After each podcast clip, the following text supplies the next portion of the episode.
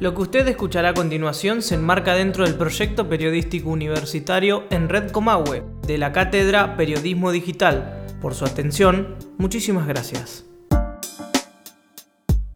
Hola, soy Santiago Guerrero. Y yo soy Juan Cucarese. Y esto es Parte Semanal, un podcast dedicado al COVID-19 en Río Negro y Neuquén. Capítulo 2, Semana Récord. Bueno, buenas tardes, buenas noches, buenos días, depende el momento del día de la semana que nos estén escuchando. Mi nombre es Santiago Guerrero y esto es Parte Semanal. Como cada semana, saludo a mi compañero de trabajo, Juan Cucarese. Juan, ¿cómo te va? Hola Santi, ¿cómo estás? Bienvenido, bienvenides todos los que están escuchando este nuevo episodio de Parte Semanal. Y bueno, este, como siempre, una semana repleta de noticias. El COVID no frena. Pero contame un poquito, Santi, ¿de qué vamos a hablar hoy? Hoy, como cada semana vamos a tener el análisis de los partes, también vamos a tener la carrera por la vacuna y nos va a visitar uno de nuestros columnistas, pero eso lo dejamos para más adelante. Buenísimo, Santi. ¿Te parece si pasamos ya al análisis de cómo estuvo la situación en Río Negro? Sin irnos más lejos, la situación en Río Negro estuvo muy complicada, Juan, te paso a comentar. Los casos nuevos, si bien no superaron a la semana anterior, siguen en la línea de los 1.600 casos. Y los recuperados, aunque un poco lejos de ese número, fueron más que la semana pasada. Esta vez tuvimos que lamentar 41 muertes en total. El pico semanal de nuevos casos fue el martes 15, cuando superaron los 300. Dos datos respecto a esto te comento. Bariloche está afrontando nuevamente un rebrote de casos y es hoy la localidad más perjudicada. Sin contar a General Roca y Chipoleti, el resto de las ciudades de Río Negro se encuentran por debajo de los 400 casos. Dos noticias de la semana, Juan. Bien. La primera es que volvió a preocupar la ocupación de camas de UTI cuando en la semana volvimos a tener pocas unidades disponibles. Ya lo comentábamos en la edición anterior, hay muy poca información, sin embargo hay réplicas de medios nacionales que hablan de una ocupación cercana al 89% en total y que va oscilando entre el 89 y el 92-93%.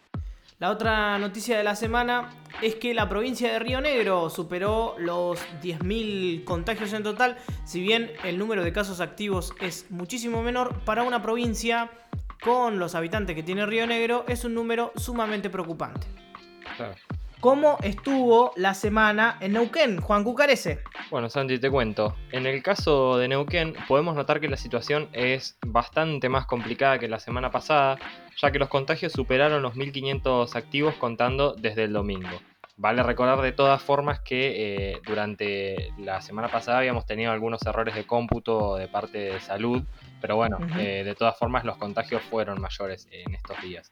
Por su parte, el número de recuperados fue de poco más de la mitad, pero sin lugar a dudas, el dato más significativo esta semana tuvo que ver con las víctimas fatales, porque según el reporte oficial de salud, tuvimos 32 fallecimientos en Neuquén. Después también me parece importante destacar que ya se superaron los 6.500 contagios en Neuquén desde el inicio de la pandemia. Te cuento un par de noticias, Santi, que tuvieron lugar en, la provincia de Neuquén durante esta semana. Por favor. En primer lugar, que debido al aumento de casos, el gobierno de Neuquén definió el pasado lunes una medida de restricción para circular en auto en las localidades que cuentan con transmisión comunitaria. Esto sería Neuquén Capital, Lotier, Centenario, Utralcó, Zapala y Plaza Huínculo. Esta medida, que se estableció en principio hasta ayer a la noche, fue catalogada como semana de prueba y determinó que la circulación en automóviles se permitiría únicamente hasta las 18, a excepción bueno, de Zapala que decidió por motus propios tirarlo hasta las 20.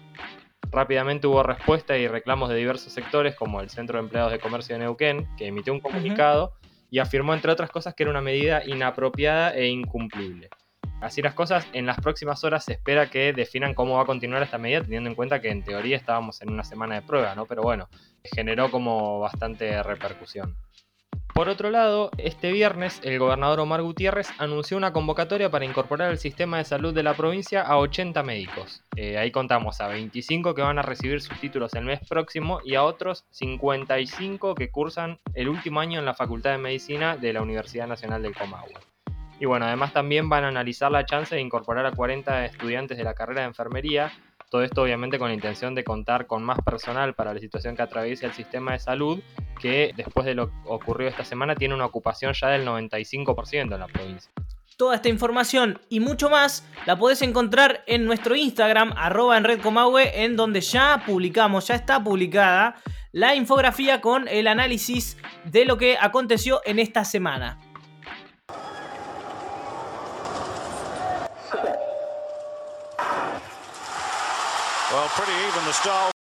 Pasamos a la sección más positiva del podcast, donde no tenemos que comentarles qué, es lo que sucedió, qué es lo malo que sucedió en la semana, sino cuánto falta para que esto termine. Es una carrera, como ya lo mencionamos la semana pasada, muy difícil, pero hablando de carrera, ¿qué está pasando Juan Cucarese? ¿Los caballos tienen la solución? ¿Qué es lo que dijo Donald Trump? ¿Cuándo vamos a tener la vacuna en Argentina? Juan Cucarese les comenta.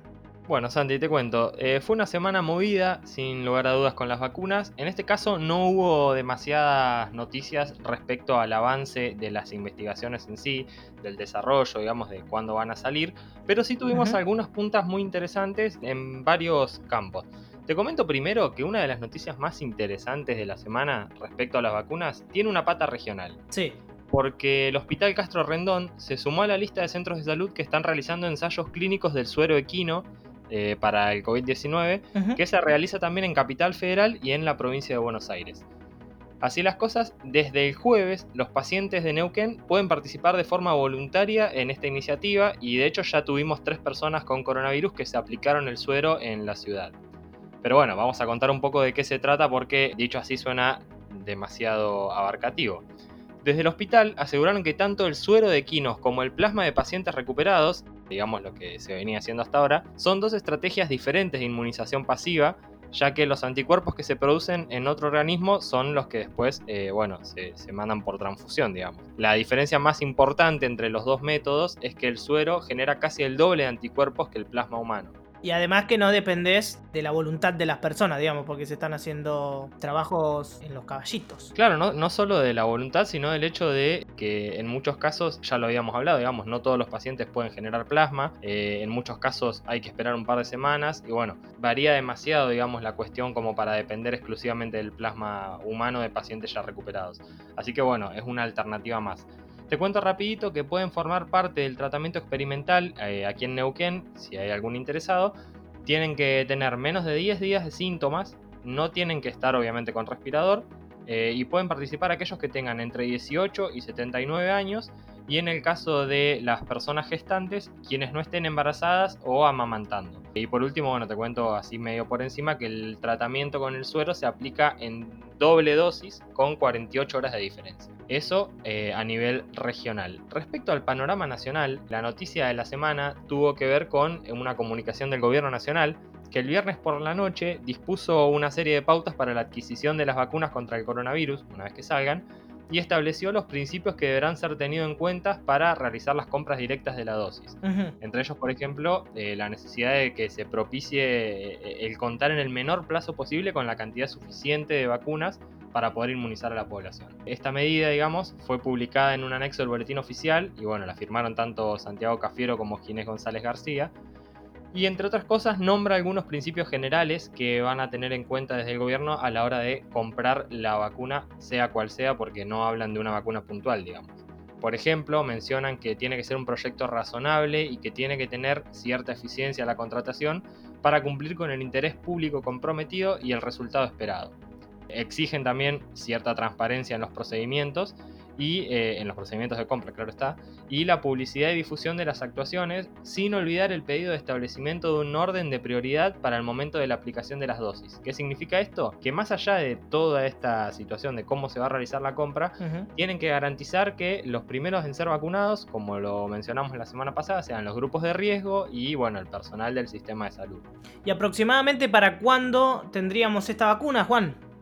Por ahora no hubo variación, se mantienen digamos los plazos como para marzo, abril y de ahí en adelante eh, a mediados del año que viene. Pero te comento que en el comunicado, por ejemplo, el gobierno expresó que hay 146 vacunas candidatas que están en fase preclínica y otras 36 en fase clínica.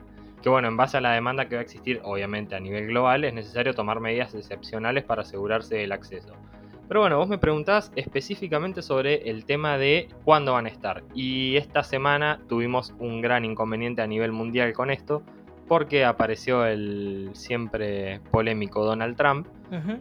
Y aseguró que gran parte de la población, al menos de Estados Unidos y un buen porcentaje a nivel global, iba a poder ser vacunada antes de fin de año. Una cuenta que la verdad que por el avance que lleva la vacuna no le cerraba a nadie claro está, apareció la comunidad científica en general como para expresarse y bueno, continúan manteniendo las estimaciones realizadas tiempo atrás por los mayores expertos en vacunas, que habían asegurado que el plazo más o menos probable de vacunación para el público general puede variar entre febrero y agosto de 2021, siempre y cuando siga todo según lo planificado.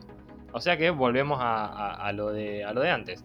Entre febrero y agosto de 2021, si todo sigue bien, ya va a estar la vacuna acá a nivel nacional se había hablado de marzo-abril, en principio para los grupos de riesgo, así que tiene sentido que unos meses después ya esté disponible para el público general. Una cosita más que te comento sobre las vacunas, empezaron a aparecer los organismos de salud para alertar sobre la aparición de numerosas vacunas independientes que están realizando laboratorios que no cuentan con ningún tipo de regulación.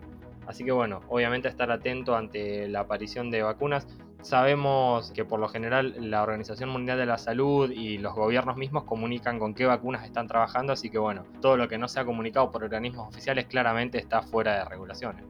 Sí, exactamente. También teniendo en cuenta igual que, como todas las cuestiones en el mundo, tiene su pata de salud, tiene su pata económica y tiene su pata política también.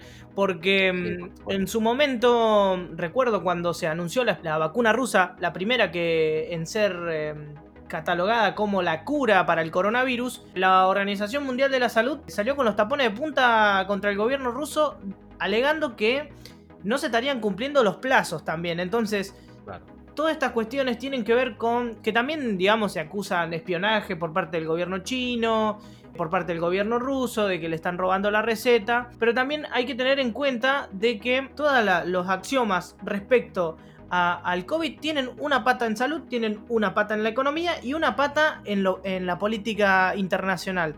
Estaremos muy atentos a cómo van aconteciendo las cosas, pero por sobre todas las cosas vamos a bajárselos a tierra junto con Juan Cucarese. Sí, eh, básicamente la, recomendación, si se quiere a grandes rasgos, es seguir las comunicaciones que haga en el caso nuestro el gobierno nacional, porque básicamente dependemos de las vacunas que lleguen a nuestro territorio. Sabemos que se están probando tres, entonces bueno, eh, esperar confirmaciones sobre estas tres vacunas que tenemos en, ensayo y sobre lo que vaya saliendo a nivel global, eh, claramente nos iremos enterando a medida que avancen los testeos y, y la famosa fase 3 de experimentación pero hasta que no haya confirmaciones oficiales, todo esto, estas vacunas independientes, por ejemplo, que están surgiendo, hay que descartarlas de, lleno porque no, eh, no implican más que un peligro para la población. Así que como siempre, eh, cualquier data oficial sobre las vacunas se las vamos a traer aquí en parte semanal.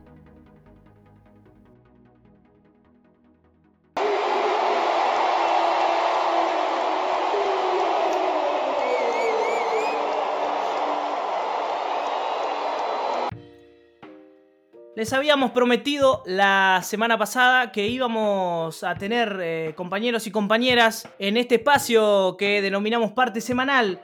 La verdad que estoy muy emocionado con la columna de hoy, no solamente porque es la primera, sino porque es un tema que le toca mucho a la juventud, sobre todo a quienes somos parte de los millennials, como se les conoce, les millennials y un poco también a, la generación centennial. ¿Usted sufre de ansiedad a veces, Juan Cucarese?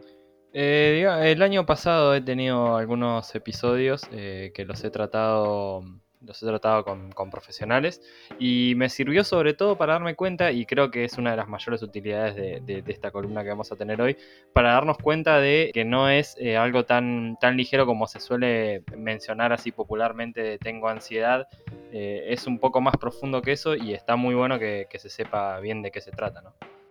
Claro, y para saber de qué se trata, justamente trajimos a Daniel Kilodrán. Daniel Kilodrán, ¿cómo le va? Hola chicos, ¿cómo están? Un placer estar eh, compartiendo con ustedes este podcast. Dani, ¿cómo vivís vos eh, la ansiedad? Bueno, eh, yo En líneas generales, nunca había padecido ansiedad este, desde mi experiencia, sino hasta el comienzo de lo que fue el aislamiento allá por finales, mediados de marzo, aproximadamente el 20 de, marzo, fue cuando se decretó. Em, así que nunca lo había experimentado, sí tenía muchos conocidos que, me hablaban de que sufrían cuadros de ansiedad y todo, pero nunca le había prestado realmente atención. Y bueno, fue un poco esta la base como para entrevistar a, Vanina Pacheta para el, Instagram TV que publicamos en arroba en Red y que de paso los invito a que vayan al perfil y, puedan disfrutarlo completo, o por lo menos un pedacito de entrevista, no es completo. Pero bueno, para interiorizarse un poco más sobre lo que es el, un cuadro de ansiedad, cómo nos afectó allá por marzo. Dani, te hago una consulta. En el caso, digo, hablando desde, desde mi experiencia, eh, a mí se me manifestó de una forma eh, en la que, por ejemplo, me costaba respirar, no podía dormir, eh, fue una cuestión de varias noches en, la que, las que no, no, había forma de conciliar el sueño. Y he conocido otras personas, digamos, que, que han tenido síntomas totalmente distintos o que, o que lo perciben, digamos, como que tienen una sensación de de, que están sobrecargados. Digamos, es como muy, muy, hay muchas variantes desde lo sintomatológico, digamos. ¿Qué, nos puedes contar de, la experiencia que has tenido o de lo que han charlado mismo eh, sobre este, esta cuestión? Bueno, Vanina lo que nos, ella nos hablaba que la ansiedad es algo que es propio de los seres humanos. Todos este, tenemos algún grado de ansiedad, que es un estado de ánimo, decía ella, pero lo que pasa es cuando estos niveles de ansiedad se disparan por muchas variables, tienen muchas causales. No es algo específico, general, digamos, que podamos, que podamos ejemplificar en un caso puntual. A mí puntualmente lo que me había pasado es que tenía problemas para respirar, tuve varios problemitas como para respirar, que al, fin, al principio como que lo, lo, lo somatizaba con el tema del COVID, pero también como una sensación como de angustia bastante generalizada. Eso eh, desde mi experiencia. Lo que lo puede causar en líneas generales son un montón de cuestiones. Lo que ella ah, puntualmente de formación profesional nos decía siempre es bueno recurrir a un, psicólogo, por supuesto, para que trate cada, cada, caso puntualmente y ver desde su análisis cuáles son esos, esas causas que los pueden llegar a originar. En líneas generales lo que podemos hablar de, de términos de ansiedad es, bueno, que se empieza a originar cuando las seguridades o muchas de las seguridades que, tenemos en, el día a día se empiezan a, difuminar, a ir. Em, eh, está bien, eh, vivimos en, un mundo por ahí que no tenemos tantas seguridades, pero algún grado mínimo tenemos que tener que nos permita medianamente actuar en el día a día.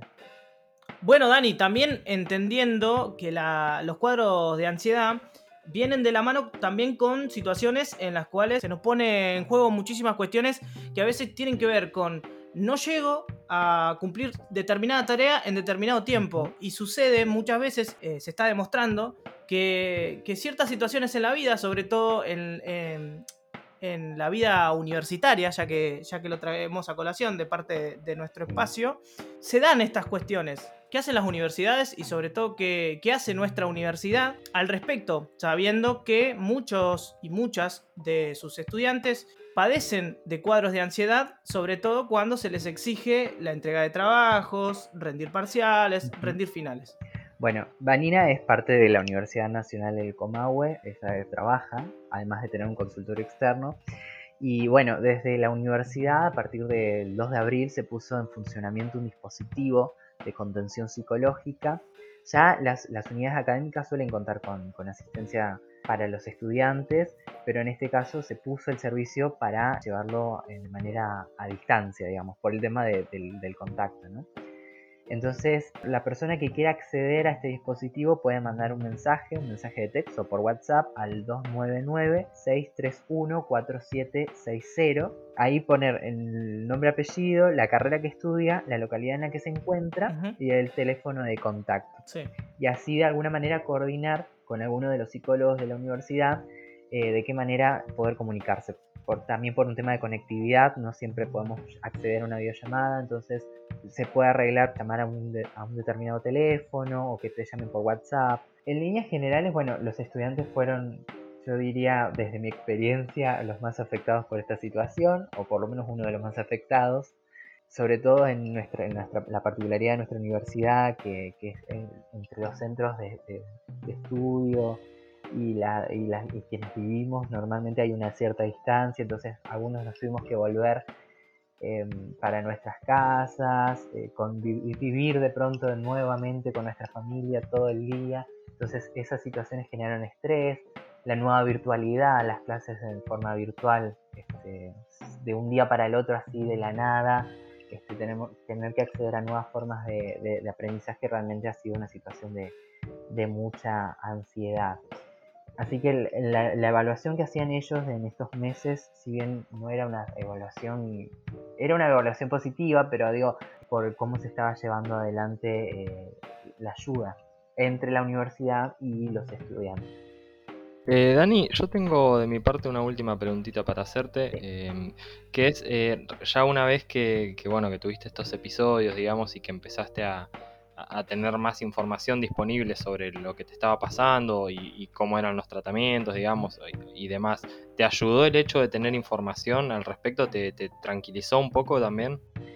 Sí, el tener información acerca de cómo tratarlo, digamos, o medianamente de qué estaba transitando, de cómo qué era lo que me estaba pasando. A mí lo personal sí, pero también lo complementé con otras actividades, otras, digamos, otras acciones para tratar de contrarrestarlo. Y ello, eso mismo también nos decía Vanina, de cómo actuar frente a un determinado cuadro de ansiedad. Si bien las causas, como ella decía, pueden ser muy variadas y habría que encontrar específicamente cuál es el origen, ella lo que nos decía es, bueno, si es un tema vinculado a la pandemia, bueno, por ahí contrarrestar el consumo de información, encontrar determinados horarios o establecer una determinada agenda, recurrir a medios, a medios confiables para no generar más ansiedad a través del consumo de información. Que también estuvo en relevancia esto de, bueno, todo era tan catastrófico al principio, todo era tan negativo, que eso podía llegar a aumentar eh, los casos. También encontrar algún tipo de actividad que nos pueda poner la mente, digamos, en, concentrar la mente en otra cosa.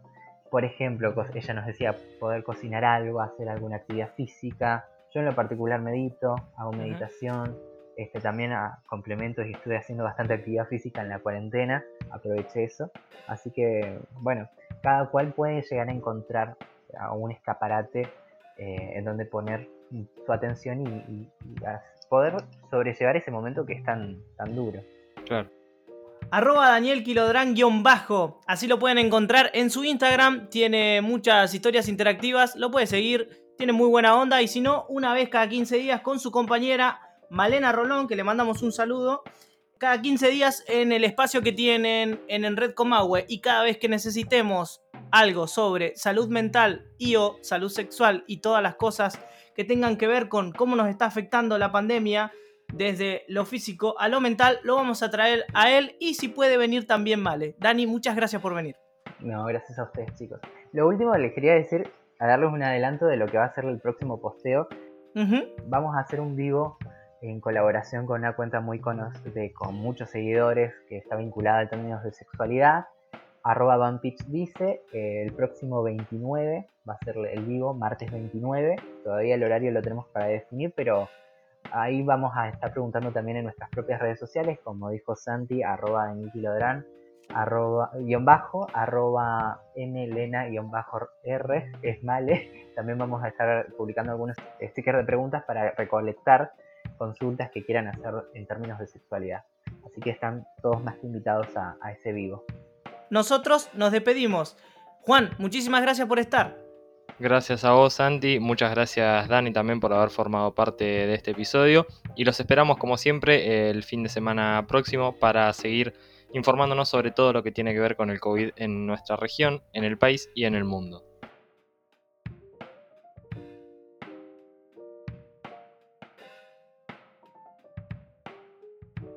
Esto fue Parte Semanal.